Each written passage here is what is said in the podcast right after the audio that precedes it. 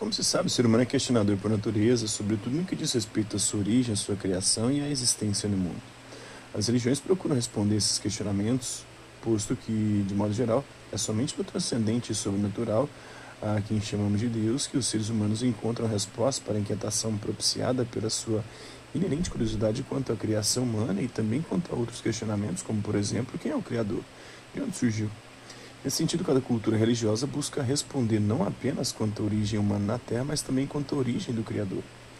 Para as religiões politeístas, crenças em vários deuses simultaneamente, os deuses nasceram em determinado momento, portanto não são eternos, é, são imortais, não eternos. E, assim como seres humanos, também apresentam defeitos e não são onipotentes, os todo-poderosos.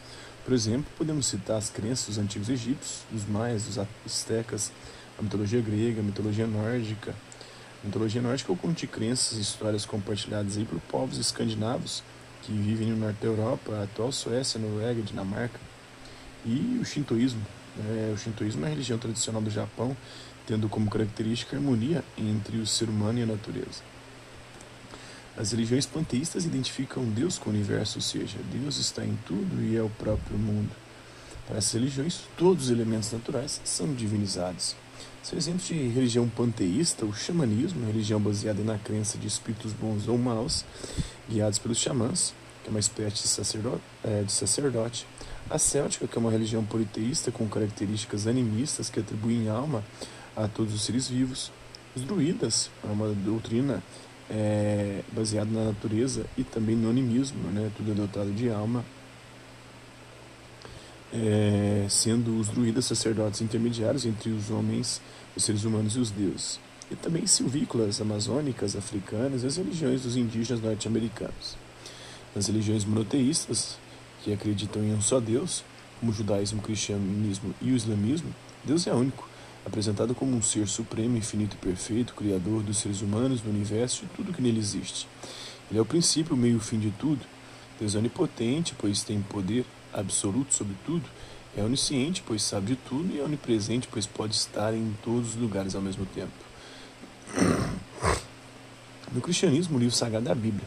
No islamismo é o Corão. E no judaísmo é o Velho Testamento, uma das partes da Bíblia, especialmente o Pentateuco, ou o que eles chamam de Torá. Pentateuco são os cinco primeiros livros da Bíblia. Gênesis, Êxodo, é, Levítico, Deuteronômio e Números, né? Constituído pelos cinco primeiros livros da Bíblia, Gênesis, Êxodo, Levítico, Números e Deuteronômio. O islamismo, o cristianismo e o judaísmo são religiões proféticas. São as religiões também do livro, porque a palavra de Deus foi revelada por meio dos profetas. Enfim, a existência de Deus tem sido motivo há vários séculos de acirradas discussões e teorias. Tais especulações apresentam teorias que vão desde a hipótese de que Deus é um ser de outro planeta até a ideia de que ele é uma criação imaginária dos seres humanos para explicar o mistério e a angústia que nos cerca em relação à nossa existência. Então, em vez de ser Deus criou o ser humano, são os seres humanos que criaram Deus, como uma hipostasiação, ou seja, o ser humano é dotado de todos os poderes, né? todo poderoso. O ser humano tem alguns poderes, algumas capacidades, algumas forças.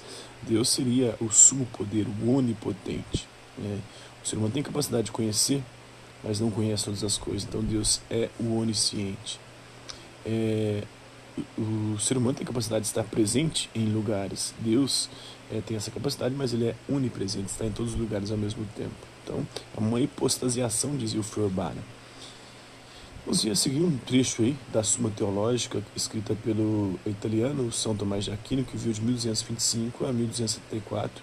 Foi um dos principais teólogos cristãos católicos da época medieval e da história da filosofia cristã. Sobre a existência de Deus, três questões se colocam. A existência de Deus é uma verdade evidente? Ela pode ser demonstrada? Deus existe? Parece que a existência de Deus é evidente. Com efeito, chamamos verdades evidentes aquelas cujo conhecimento está em nós naturalmente, como é o caso dos primeiros princípios. Ora, de acordo com o que diz Damasceno, o conhecimento da existência de Deus é inato em todos, ou seja, nós nascemos com esse conhecimento, sabendo que Deus existe. Será? Por conseguinte, a existência de Deus é evidente. Por outro lado, são ditas evidentes as verdades que conhecemos desde que compreendamos os termos que as exprimem. É o que o filósofo atribui aos primeiros princípios da demonstração. De fato, quando sabemos o significado do todo e o significado da parte, sabemos de imediato que o todo é maior que a parte.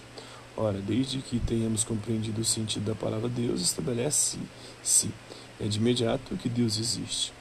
De fato, essa palavra designa uma coisa de tal ordem que não podemos conceber algo que lhe seja maior. Argumento ontológico que, ora, o que existe na realidade e no pensamento é maior do que o que existe apenas no pensamento. Então, se Deus é perfeito, é, ele precisa existir, porque se ele não existir, ele não é perfeito. Né? Se ele for só uma ideia humana, não é perfeito. Perfeito é aquele que possui essência e existência. Daí resulta que o objeto designado pela palavra Deus, que existe no pensamento como uma ideia, desde que se compreenda a palavra, também existe na realidade. Por conseguinte, né, se no pensamento a ideia diz que ele é perfeito, para ele ser perfeito ele também precisa existir, porque se não existir, ele não é perfeito. Por conseguinte, a existência de Deus é evidente. Chamado de argumento ontológico, argumento de Santo Anselmo.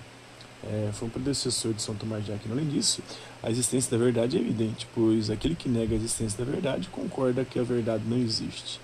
Mas se a verdade não existe, a não existência da verdade é uma afirmação verdadeira. Então é uma verdade, né? E se alguma coisa há de verdadeira, a verdade existe. Ora, Deus é a própria verdade. Então, se Deus é a verdade, Deus existe, né? Segundo o que diz São João, é no capítulo 14, versículo 6 do Evangelho de João. O seu caminho, a verdade e a vida, por conseguinte, a existência de Deus é evidente, segundo São Tomás de Aquino na sua Suma Teológica. Então é isso aí.